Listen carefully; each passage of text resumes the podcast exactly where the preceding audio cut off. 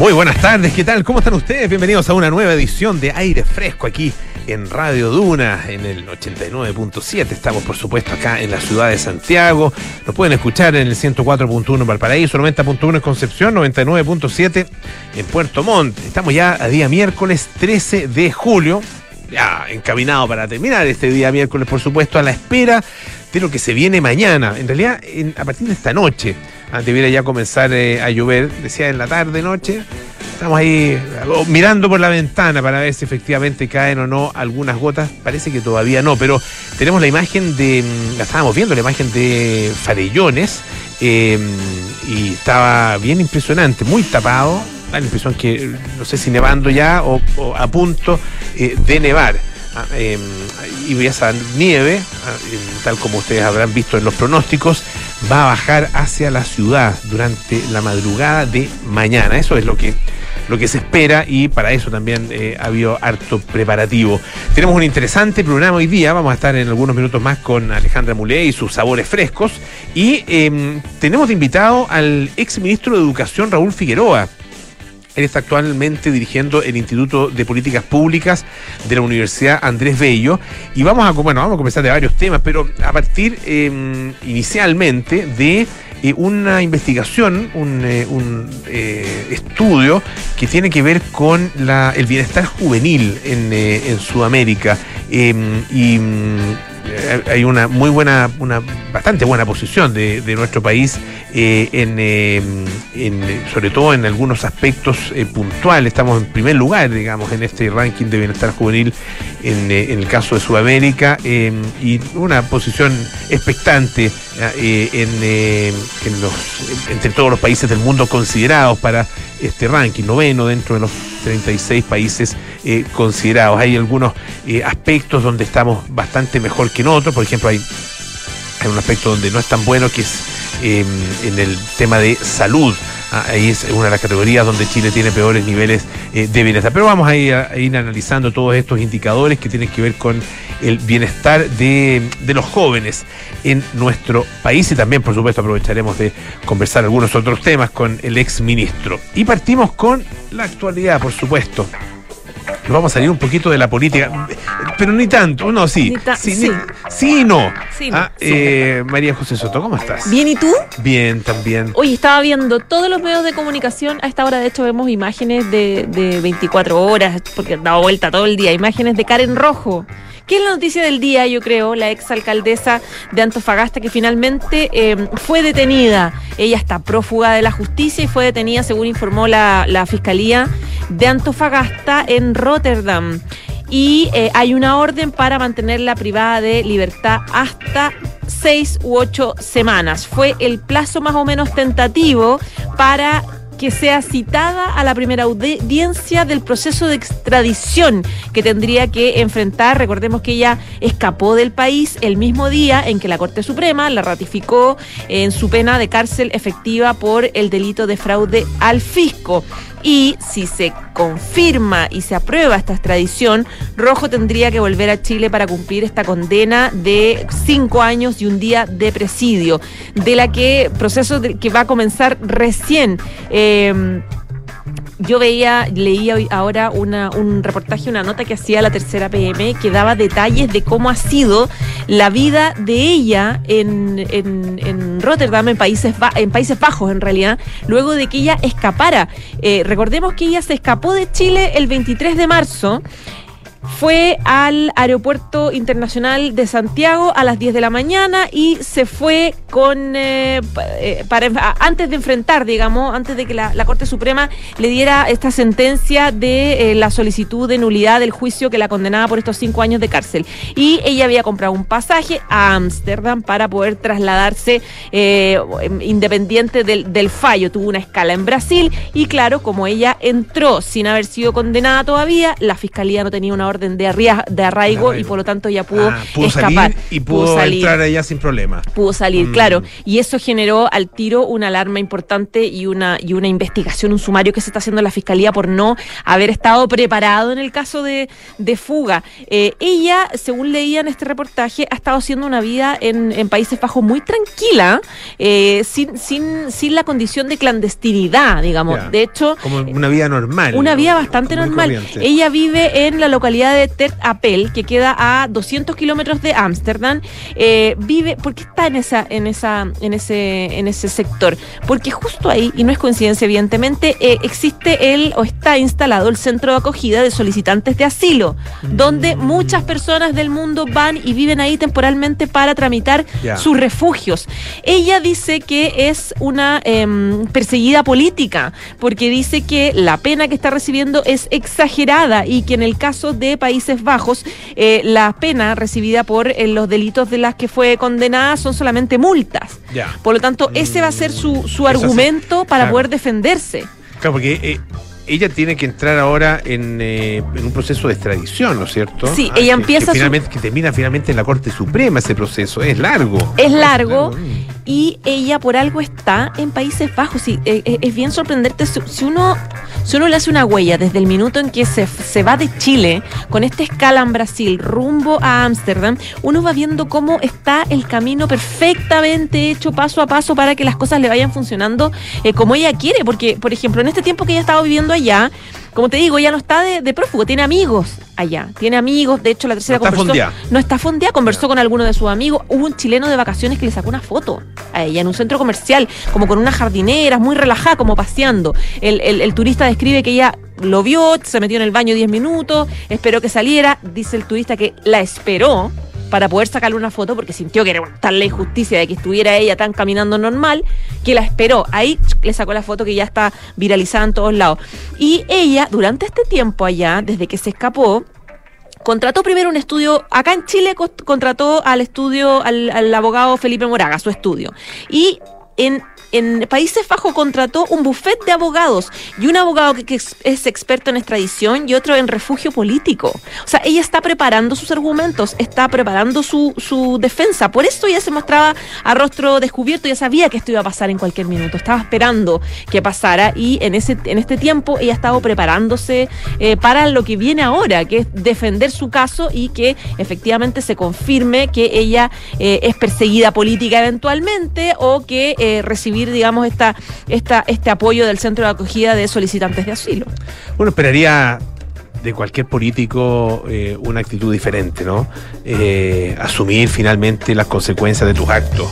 ¿ah? Eh, y si cometiste un delito y eso y así lo ha determinado la justicia, no, no, es, no es de una persona responsable ni confiable, obviamente, ¿ah? ni, ni digna en definitiva Ah, eh, el andar escapando de la justicia de esa, de esa manera. estamos hablando de un país democrático, de un país donde hay independencia del Poder Judicial, eh, un país donde eh, los, tribunales funcionan de manera de, una manera incuestionable. Ah, y, aquí no hay, no hay ningún tipo, obviamente, de persecución política, sería absurdo. Em, y claro, si ella finalmente dentro del sistema judicial y del Poder Judicial chileno no logra una, una, absolución y lo que ella pretendía, bueno, tiene que atenerse simplemente a las consecuencias como, como lo deberá hacer cualquier chileno y particularmente un dirigente político. Bueno, no quiere y va a dar la pelea y lo está preparando. Ya, pues vamos a ver cómo le va. Ya, pues. Muchas gracias, José. Chao, chao. muy bien. Oye, una, ayer hablábamos de, la, de las imágenes del James Webb, que fueron, sí, bien, bien impresionantes y, y bueno, fueron comentarios en todas partes, ¿no es cierto? Estas, estas galaxias, estrellas, unas nebulosas, eh, qué sé yo, una serie de, de, elementos, polvo cósmico, todo lo que uno puede encontrar en el universo. Bueno, no todo, va a seguir descubriendo probablemente cosas y, fotografiando gracias a, este artefacto. El, tema es que hay nuevas imágenes, pero imágenes que fueron filtradas. No son parte de la difusión eh, eh, oficial ah, que hizo la NASA, La NASA, entre paréntesis, eh, tiene un muy buen departamento de comunicaciones, o sea, son capaces de crear expectativas frente a cualquier cosa. Ah, eh, uno se imagina que cada vez que abre la boca la NASA y que anuncian que tienen una gran revelación, uno dice, ah, ya, encontramos marciano. Eh, ese es como el primer pensamiento que uno se Hasta el momento no ha sucedido, en algún minuto probablemente va, va a ocurrir. No sé si marciano es una, una forma de denominar a los extraterrestres. Pero bueno, el punto es que la NASA o sea, se filtraron en secreto dos nuevas imágenes ah, que son, no son tan espectaculares desde el punto de vista de ni de la distancia del objeto, ni tampoco de la calidad de la fotografía de la imagen. Eh, pero sí son interesantes de todas maneras y pueden generar, obviamente, em, em, estudios científicos ah, que, pueden también ah, ser importantes. Bueno, como les decía, Ayer se revelaron todas estas, estas primeras imágenes que, envía el telescopio eh, James Webb, que fueron tomadas con su, super cámara, ¿no es cierto? Eh, y lo interesante es que ahora parte del equipo, ah, eh, parte del equipo filtró ah, dos fotografías. estas dos fotografías corresponden a Júpiter. Eh, el mayor de los planetas, ¿no es cierto?, de nuestro sistema solar. Em, como les decía, no son tan espectaculares como las primeras imágenes, pero eh, podrían ser efectivamente importantes. Muestran a Júpiter, fueron captadas también por la cámara del infrarrojo cercano, ah, la NIRCAM, ah, del telescopio espacial James Webb, em, y demuestran que eh, este telescopio es capaz de fotografiar detalles como por ejemplo las lunas y también las, eh, los anillos de planetas como Júpiter. Ah, y se cree, por supuesto, que hay muchos de este tipo de planetas y de este tipo de objetos repartidos por todo el universo. Ah, em, los autores de esta, de esta filtración de, a través de este documento dicen que se esperaba que la observación del planeta brillante sus satélites y anillos fuera un reto debido a la luz dispersa que puede afectar al instrumento científico empleado, pero también a que el sensor de guiado fino puede seguir las estrellas guías cerca del planeta brillante. A ser franco, no entiendo mucho, pero es parte de lo que se esperaba. Eh, bueno, eh, el tema es que eh, estas, esas dificultades, por lo que sí entiendo, harían muy difícil a que se pudiera fotografiar Júpiter con sus lunas y anillos, o, otros planetas con lunas y anillos, pero finalmente se pudo. ¿ah? y eso es lo, es lo interesante, estas pruebas, ¿ah? y, esa es la condición que tienen estas fotografías, esas pruebas demuestran que es posible superar los desafíos que tiene eh, la, eh, capacidad eh, de, fotografiar esta, esta clase de elementos ¿ah? por parte del, del sistema fotográfico del telescopio. Em, Dice que también este telescopio, estas imágenes sugieren que el telescopio va a ser útil para trabajos dentro de nuestro propio sistema solar, como por ejemplo el seguimiento de objetos cercanos a la Tierra, cometas, ah, también mientras vuelan por nuestro vecindario cósmico. Em, de acuerdo con lo que indica una, una, nota de The Independent, dice que los ingenieros tomaron imágenes de nuevos objetos diferentes para probar esta capacidad y que Júpiter fue el que se movió más lentamente. No ha habido divulgación ni explicación oficial todavía de parte de la NASA, ¿ah? eh, sino que están incluidas en un documento interno en el que se explica a sus propios funcionarios eh, y a sus científicos ¿ah? eh, el buen funcionamiento del telescopio y concluye que bueno, el telescopio ha superado las ya elevadas expectativas que los investigadores tenían puestas en él. Em, dice textualmente, habiendo demostrado, o sea, que, entra el telescopio en su primer ciclo, habiendo demostrado que el observatorio supera sus exigentes expectativas de rendimiento previas al lanzamiento, ah, con unas capacidades revolucionarias. El, eh, James Webb ha iniciado el primero de muchos años de descubrimientos científicos y probablemente nos van a sorprender ah, con muchas imágenes más en el futuro. Escuchamos un poquito de música. Toto, Pamela.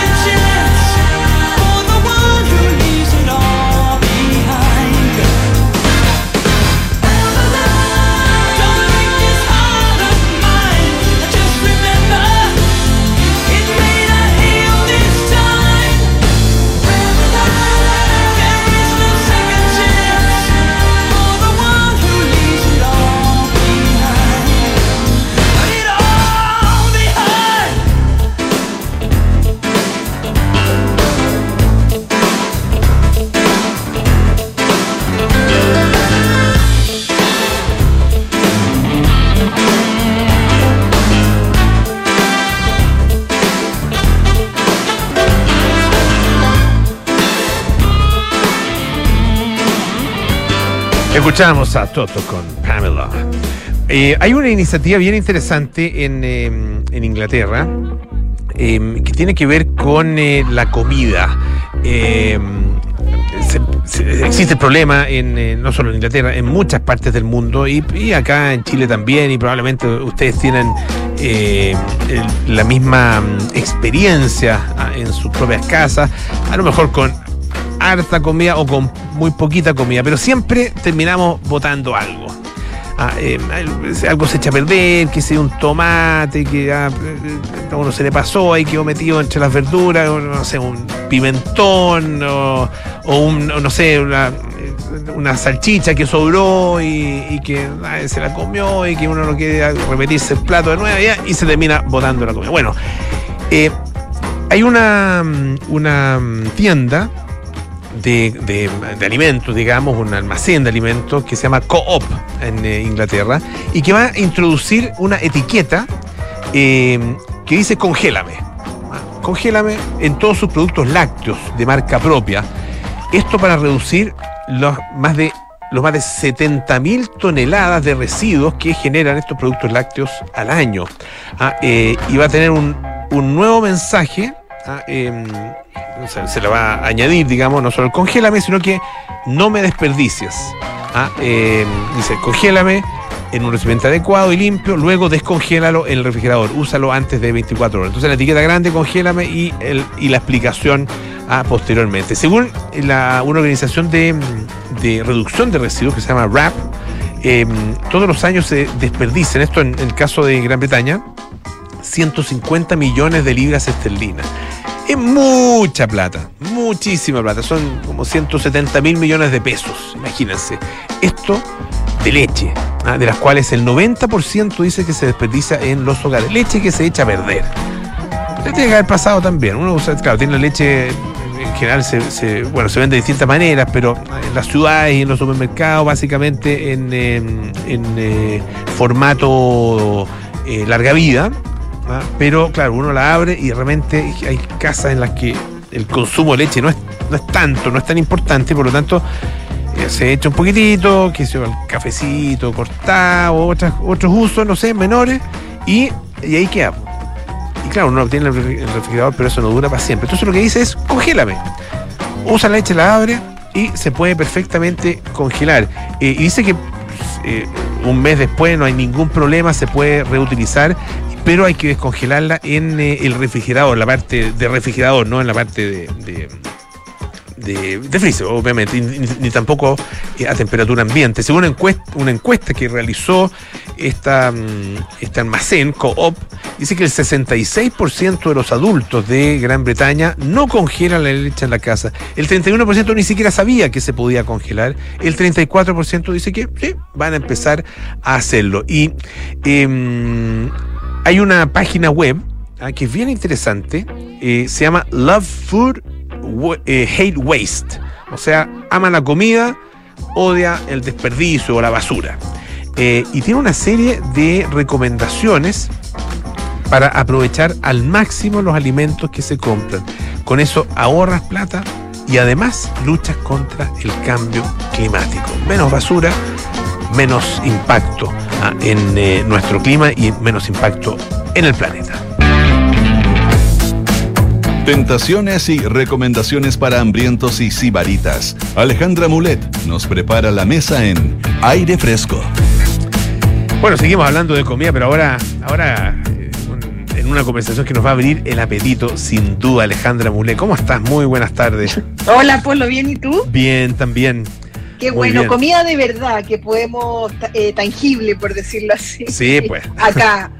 Oye, bueno, como hace frío, no sé si a ti te pasa o la gente que nos está escuchando, a mí con el frío me dan ganas de comer cosas calientes, calentitas, y encuentro que nada más rico, confortable con plato de pasta estos días de invierno. Yo soy buena para la pasta y en invierno como harta pasta porque la encuentro muy rica. Y quería contarle a todos los que nos escuchan que la Divina Comida, que es un restaurante que ya hemos comentado aquí en otras oportunidades, está con un festival de pastas por todo julio.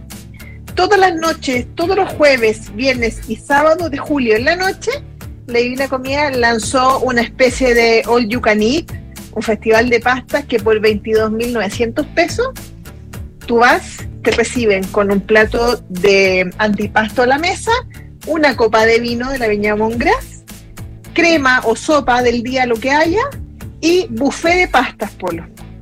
Oye, está Maravilloso. está bueno.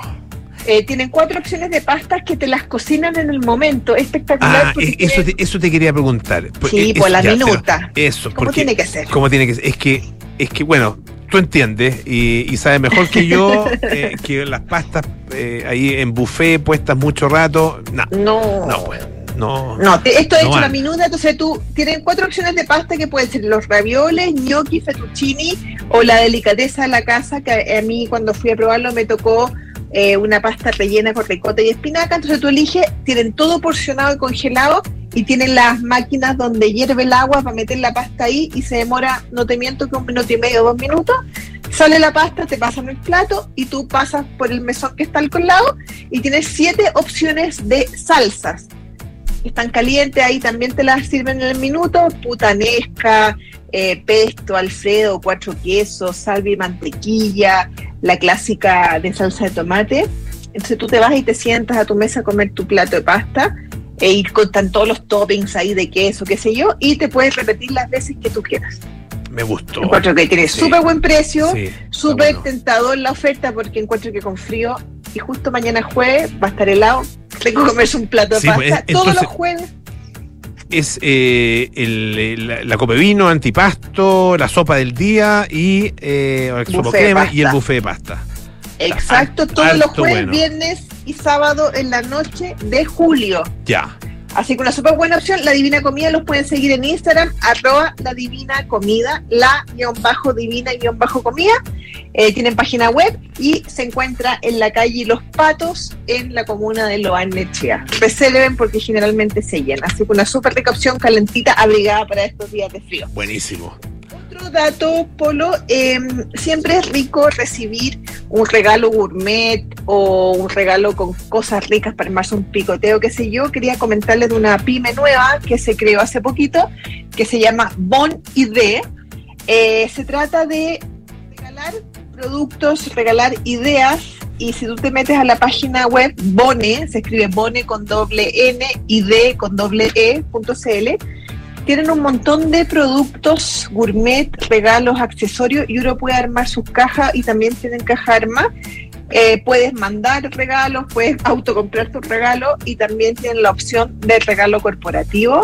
Eh, típicos productos ricos, a mí me llegó una caja con unos picles de Bay María. Ah, que son muy buenos. Unos, son Muy muy, buenos, buenos. Me llegó un aceite de trufa, que tú sabes que me gusta mucho la trufa, un aceite trufado muy rico. Venían chocolates, la verdad que eh, muy buena la experiencia, surtida y tienen súper buenos precios. La página web es boneid.cl y también tienen Instagram, arroba bonidchile, eh, tienda de regalos gourmet pyme nueva. Me- a mí no me deja impresionar, Polo, cómo siguen apareciendo pymes nuevas eh, de gastronomía, de- del tema de la comida. No, y además con, eh, con eh, ideas que son originales eh, y, y en este caso es eh, pymes que también dan trabajo a otras pymes. Bueno, bueno, algunas otras que son empresas ya más grandes, ¿no es cierto?, que han ido creciendo, eh, pero, pero se, se produce, ¿no es cierto?, una cadena y, una- y una- y un círculo virtuoso ah, en el que también nosotros podemos ser parte comprando justamente en este tipo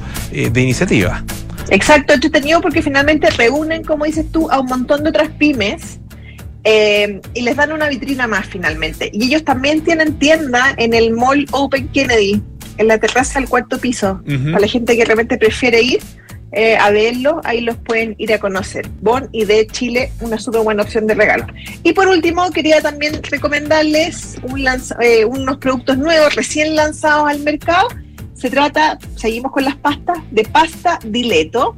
También una en pyme chilena, un producto chileno, pero hecho con toda la magia italiana, hecho por italianos. Y tienen pastas eh, listas que se demoran tres minutos en la cocción. Eh, ricas, súper ricas. Las probé también. Tienen papardel de espinaca, raviol de ricota espinaca, raviol de carne mechada y raviol de cuatro quesos. Están a la venta en un supermercado. Tienen un súper buen precio y la verdad que con cualquier salsa, la más simple que uno tenga en la casa, queda muy rica. Y como te digo, Polo, agua hervías tres minutos. Perfecto. Tienen página web, se llaman pastasdileto con doble t punto cl y también están en Instagram pasta.dileto para los que quieran seguir y saber un poco más de esta pyme chilena, pero con sabor italiano. Buenísimo. Alejandra Mulé, muchísimas gracias como siempre. Un beso grande. Eh, Gracias a ti. Ale, arro- eh, Ale Sabores y más. Eso, ¿no? Exacto. Ale Sabores y más es eh, su cuenta de Instagram para que la sigan. Chao, Ale, que esté muy bien. Gracias, un abrazo, cuídate, chao. Un par de cosas muy importantes. La Universidad San Sebastián es la primera universidad chilena acreditada internacionalmente con estándares de la Unión Europea por la agencia alemana ACAS. Universidad San Sebastián, una gran universidad que avanza y crece. Yo les tengo una excelente noticia. Si está difícil arrendar, que lo está, Inmobiliaria FG te ayuda a comprar.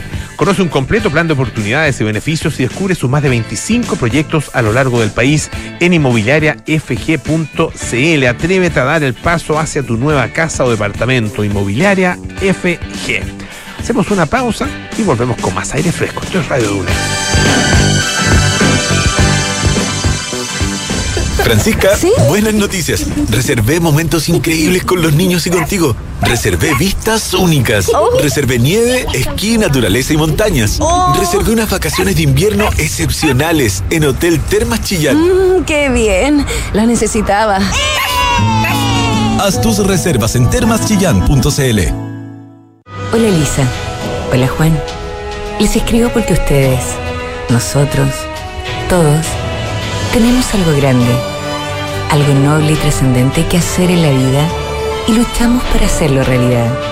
Nuestra misión es formar personas comprometidas con el bien común y con la paz, con el cultivo del conocimiento y con la búsqueda de la verdad.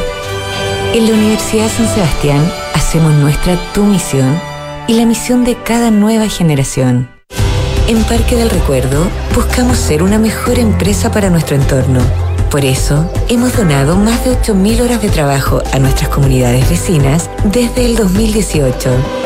Gracias a acciones como esta, logramos nuestra cuarta certificación como Empresa B y el cuarto lugar en el ranking Great Place to Work, entre las mejores empresas para trabajar en Chile.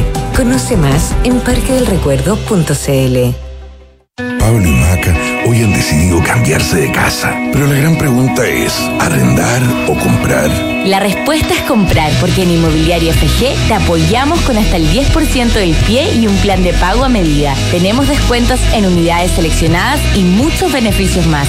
Ya lo sabes, si está difícil arrendar, te ayudamos a comprar. Conoce los más de 25 proyectos de casas y departamentos que tenemos a lo largo del país en inmobiliariafg.cl y atrévete a comprar hoy con Inmobiliaria FG. Enfrentar el cambio climático es tarea de todos. Duna, por un futuro más sostenible. Si bien la producción de microchips hace tiempo que se ha instalado en escalas de nanómetros, la existencia de una nueva batería, plegable como el origami y del tamaño de una mota de polvo, podría revolucionar el abastecimiento de energía en dispositivos microscópicos. Un grupo de investigadores de la Universidad Tecnológica de Chemnitz, en Alemania, ha desarrollado una microbatería de 0,04 milímetros cuadrados capaz de circular por nuestras venas. El innovador prototipo tiene dos microchips con una película de electrodos positiva y negativa, con un electrolito conductivo en el centro. Gracias a técnicas de microorigami, estos tienden a enrollarse, dando como resultado una estructura cilíndrica de persiana que multiplica la superficie generadora de energía. Acciona, expertos en el desarrollo de infraestructuras sostenibles para recuperar el planeta. Ay, qué rico que nos pudimos escapar. Uf, sí. Estar aquí vale la pena, aunque sea por un par de días. Sí, chao preocupaciones. Ahora que contratamos Verisur, podemos estar tranquilos. Totalmente. La mejor decisión. Sabemos que quieres estar tranquilo cuando sales de casa. Conoce la alarma Cero Visión de Verisur, capaz de actuar antes que lleguen las fuerzas de seguridad. Calcula online en verisur.cl o llama al 600-385-0003. Activa Verisur. Activa tu tranquilidad. Descubre un ISAPRE donde cuidar tu salud es lo importante, porque esencial no es solo curar una enfermedad, es que busquemos juntos tu bienestar. Conoce Nueva ISAPRE Esencial de Grupo Alemana en www.somosesencial.cl. ¡Ey, ey! Fa- familia, familia, suegra, por favor, atención. Pongan atención que va a hablar el niño. Familia, tengo una noticia que contarles. Después de mucho tiempo, años de esfuerzo, años, lo logré, lo logré. ¡Me compré el auto! Pero ¿cómo tan, güey? Comprarse un auto ya no es una buena noticia. Descubre la nueva forma de suscribirte a un auto en smarticar.cl sin hacer trámites, pagar mantenciones, patente ni seguros. Porque hoy comprarse un auto no es Smarty. Smarticar, tener un auto nunca fue tan fácil. No, pero ¿cómo tan? Estás en aire fresco con Polo Ramírez. Ya estamos de vuelta aquí en aire fresco. Esto es Radio Duna. Reservar tus vacaciones de invierno en Hotel Termas Chillán es reservar los mejores recuerdos, es reservar momentos inolvidables en familia, es reservar todo lo que significan unas vacaciones de invierno en un lugar simplemente excepcional. Haz tus reservas en reservas arroba termaschillán.cl o en www.termaschillán.cl. Y en Parque del Recuerdo quieren ser una mejor empresa para el mundo. Por eso lograron por cuarta vez la certificación como empresa B. Conoce todas sus iniciativas en www.parquedelrecuerdo.cl. Bueno, hemos estado varias veces con nuestro entrevistado esta tarde, pero hablando en su minuto eh, en un rol muy importante que él, eh, que él tenía, eh, que era el rol de ministro de Educación. Ah, eh, ministro de Educación durante el eh, gobierno del expresidente Piñera. Estamos con Raúl Figueroa, quien actualmente es director del Instituto de Políticas Públicas de la Universidad Andrés Bello. Raúl, bienvenido, profesor. Muchas gracias, Polo. ¿Qué tal? Bien, ¿Todo pues, muy bien? Todo bien, sí, todo bien, gracias. Vamos a, a partir conversando, porque tenemos hartos, hartos temas de los cuales hablar, pero vamos a partir conversando por un, una- un ranking eh, que tiene que ver con el bienestar juvenil. ¿No es cierto? Eh, y hay distintos aspectos en los que Chile sale muy bien evaluado, otros no tan bien evaluados. eh, en general, en términos de la comparación con los otros países de Sudamérica, estamos eh, bastante bien. Ah, cambia eso cuando nos miramos en. Cambia un poco cuando nos miramos con, eh, con- en relación con otros países del mundo. Eh, y Hablemos un poco de este, de este informe. eh, de- esto lo hace la eh, International Youth eh, Foundation, ¿no es cierto? Y se miden, son 36 países de acuerdo con siete indicadores distintos. Claro, es un índice de bienestar juvenil que es muy interesante porque efectivamente permite comparar sobre la base de datos administrativos que están disponibles en 36 países de todos los continentes, es una muestra bien, bien representativa, comparar en siete categorías que van desde la educación, la salud, la participación ciudadana, eh, las oportunidades económicas, la equidad de género, la- el uso de las tecnologías, eh, la, eh, el, bienestar de los jóvenes en esas, en esas categorías. Y, y- y- y además se complementa con una encuesta, y esa encuesta también arroja ciertos datos que son muy, muy interesantes. La mirada global, la verdad es que es bien positiva, porque muestra que Chile en este concierto de 36 países eh, está eh, en el noveno lugar dentro de este índice. Y si uno se concentra exclusivamente en Sudamérica, está en el primer lugar. Y en prácticamente en cinco de las siete categorías está siempre en la banda, digamos, en la banda alta de bienestar. Hay como tres bandas, una alta, media y una baja. Está Chile en la banda alta en prácticamente todas las categorías y la excepción está en el área de salud y en el área de equidad de género eh, donde, donde se aprecian eh, cierta- ciertas eh, dificultades, sobre todo por la percepción de los alumnos y en de, los, de los jóvenes, y en particular en el área de salud, porque se ha eh, visto un fuerte deterioro en lo que es el ámbito de la salud, de la salud mental. Y ahí se complementa con, con la encuesta. La encuesta arroja que una amplísima mayoría de los jóvenes declara necesitar apoyo en lo que se refiere a salud mental. Eh, lo que obviamente nos preocupa, esta- este índice se elabora durante la pandemia, digamos, y por tanto hay un evidente impacto también de lo que ha sido la pandemia en la salud mental de los jóvenes, y eso nos preocupa. Pero por otro lado también hay cosas que son positivas, que tienen que ver con, eh, y, y puede sonar incluso a estas alturas un poquito contraintuitivo, pero eh, el reconocimiento que los jóvenes muestran de eh, el sistema de educación, cómo están, eh, por ejemplo, en un eh, 65% están eh, satisfechos o altamente satisfechos con la educación Ah, que han recibido. eh, eh, eso es, o sea, es bien sorpresivo eh, si uno, si uno toma en cuenta eh, lo que ha sido, lo que ha sido el mensaje dominante durante los últimos años, ¿no es cierto?, en relación con Ahora, la, calidad de la educación. Pero es coincidente si tú lo miras con otro dato. Por ejemplo, la encuesta CEP, que preguntaba siempre sobre la calidad del sistema educativo, y hace dos preguntas. Eh, ¿Cómo considera usted que ponga la nota del sistema Al educacional sistema y al- y al- ponga y la nota a su experiencia propia, experiencia? claro. La experiencia propia siempre es, mucho más positiva y hay una tendencia a calificar con una peor nota la, la realidad Mm. sistémica. Aquí esos mismos datos se vuelven a reflejar, lo que, lo que es bien interesante. En materia de oportunidades económicas también hay un dato como los jóvenes eh, sienten que, aunque ha bajado un poco, porque este índice se hace por segunda vez, eh, hay una diferencia, pero los jóvenes eh, sienten que van a tener eh, eh, mejores o iguales oportunidades económicas que sus padres, nunca peores oportunidades económicas que sus padres, solo un 3% está en esa categoría. Esos son aspectos positivos. Lo negativo, yo creo que el tema de la salud mental y aspectos de seguridad que también son complejos, donde se nota una brecha además de género muy fuerte. Por ejemplo, el 88% de las jóvenes mujeres declaran tener susto al caminar de noche en su propio barrio. Eh, los hombres también, eh, en una proporción menor, cerca de un 66%. Es una alta, la inseguridad es un Igual es tema. alto, claro. el- es Igual es fuerte, alto, pero- y hay- pero- pero, una brecha más muy, muy una marcada. cla- claro, que, que es bastante potente. Eh, Raúl, eh, esta, esta es segunda vez que se hace, ¿no es cierto? No, no podemos, por lo tanto, observar todavía trayectorias, ¿ah? Eh, o trayectorias que sean... Claro, que- claro, se puede que- comparar, se hizo este índice el año 2018 Ya. y ahora con, en el fondo es un índice que termina ahora, pero que se hace fundamentalmente con datos del año 2021. En, en tu experiencia, eh, a partir de una de una de un instrumento como este, eh, eh, ¿por dónde deberás saltar un poco las alarmas? Bueno, tiene que ver con lo que lo que estabas contestando recién, no sé, tú no se imagina que por ahí, pero en términos de políticas públicas, ¿cómo enfocar ah, el, el tema temas de salud, por ejemplo, temas de brecha de género, temas de seguridad? Sí, bueno, primero yo creo que es En, en fundamental. relación con los jóvenes, que es lo que estamos... Claro, de, de hecho, los jóvenes representan un 15% de la, de la población. ¿eh? Estamos hablando de jóvenes entre eh, eh, 15 y eh, eh, 25 años. El- el- y por lo tanto hay una es un grupo importante del cual la política pública tiene que hacerse cargo. Lo que, lo que más llama la atención, eh, primero hay, una- hay un tema que es fundamental y que ha quedado muy en evidencia a lo largo de distintos procesos que está viendo el país, que es lo importante de poner atención a lo que ocurre con los jóvenes.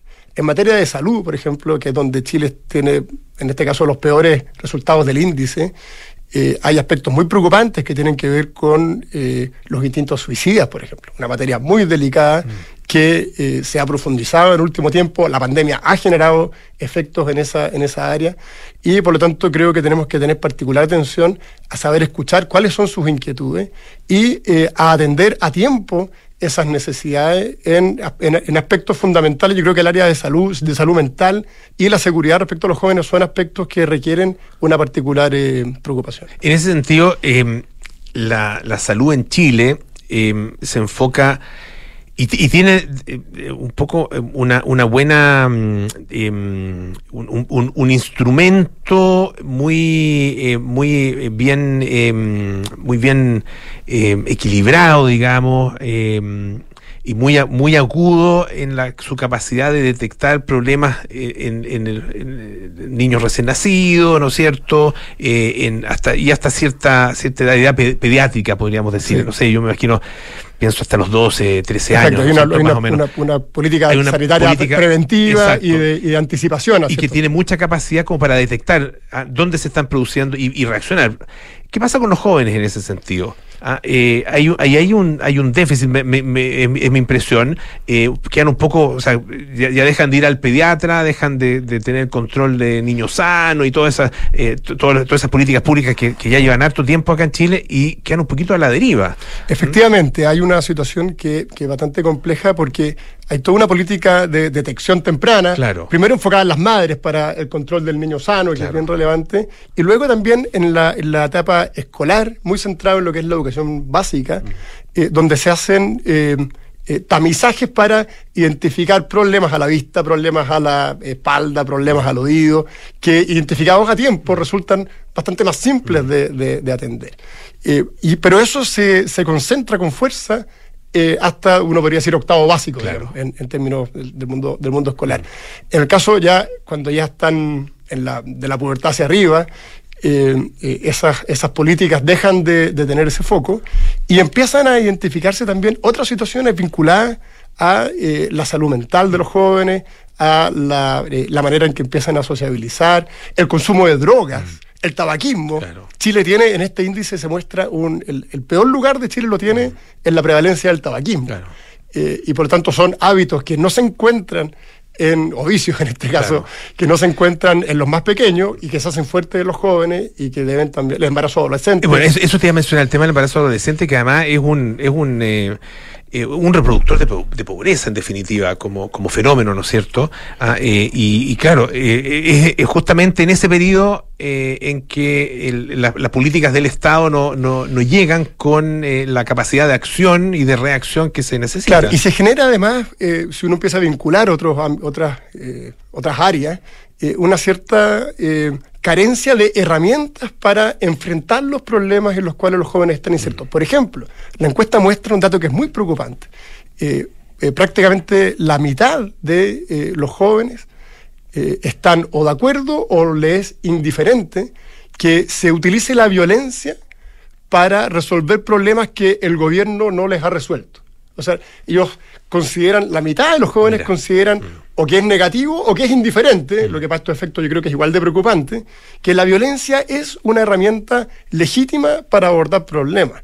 Y si uno vincula eso con, por ejemplo, la salud mental, con una serie de hábitos que eh, eh, tienen que ser abordados, lo que la conclusión también es que los jóvenes van careciendo de herramientas concretas para poder enfrentar las situaciones propias de, de- de su edad, de su entorno, y creo que ahí es donde hay que poner un esfuerzo muy fuerte. Y la, y la pandemia, lamentablemente, ha contribuido también en esa lógica. La falta de sociabilización, eh, el, el- el aislamiento al cual eh, bueno, tuvimos que estar eh, sometidos por las cuarentenas, el mismo cierre de los establecimientos educacionales, todo eso profundiza también estos aspectos que son, que son complejos. En, en el ámbito de la educación superior también se aprecia con fuerza, como lo decíamos, los jóvenes cada vez con más fuerza señalan que eh, su, su condición de salud está lejos de ser óptima, que necesitan apoyo eh, en lo que se refiere a sus problemas eh, psicológicos o de salud mental. Te quería preguntar con respecto a la pandemia, justamente estamos conversando con Raúl Figueroa, ex ministro de Educación, actual director del Instituto de Políticas Públicas de la Universidad Andrés Bello.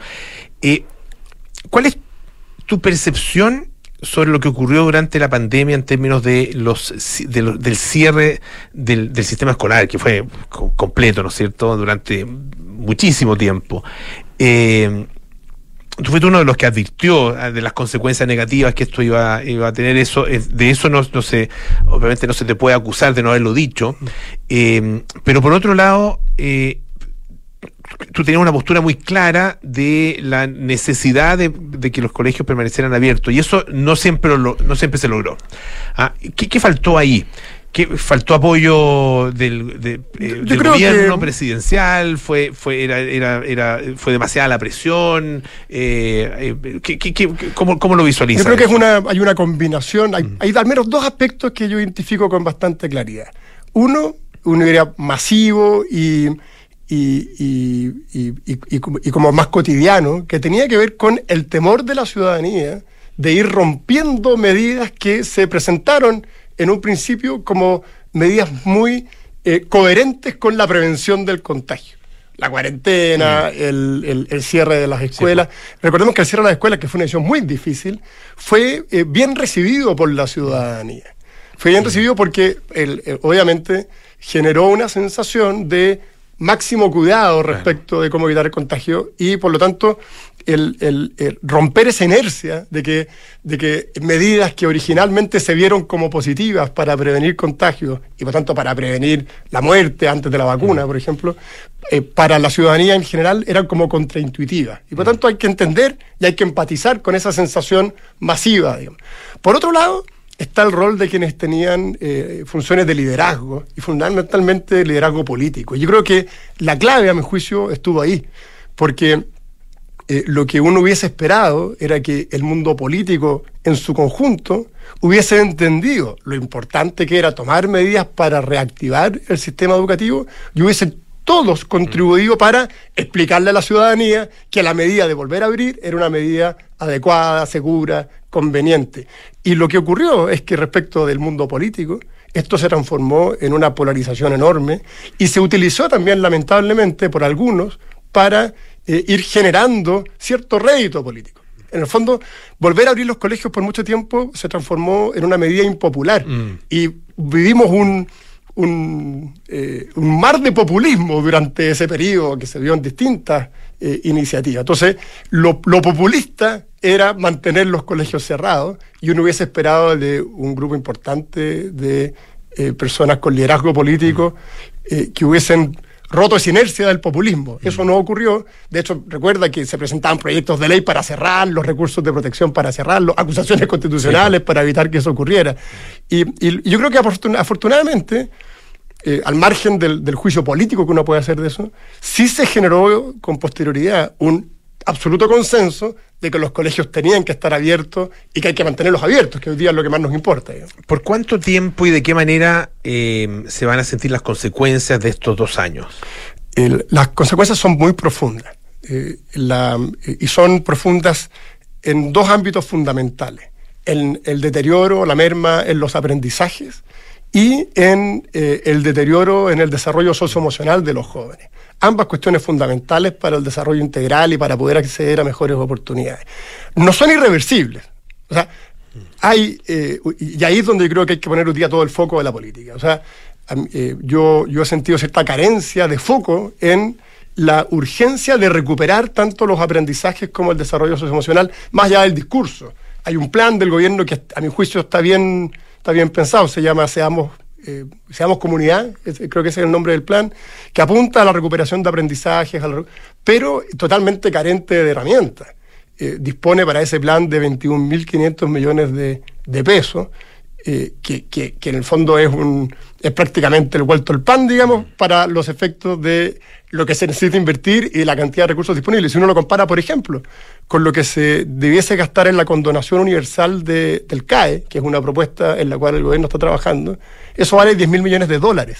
Entonces estamos hablando, condonar deudas para todos por 10.000 millones de dólares versus el foco en lo más importante que debiese ser la preocupación hoy día del sistema educativo. Ya estamos invirtiendo 21.500 millones de pesos, una relación eh, casi ridícula en términos de dónde hay que poner los esfuerzos.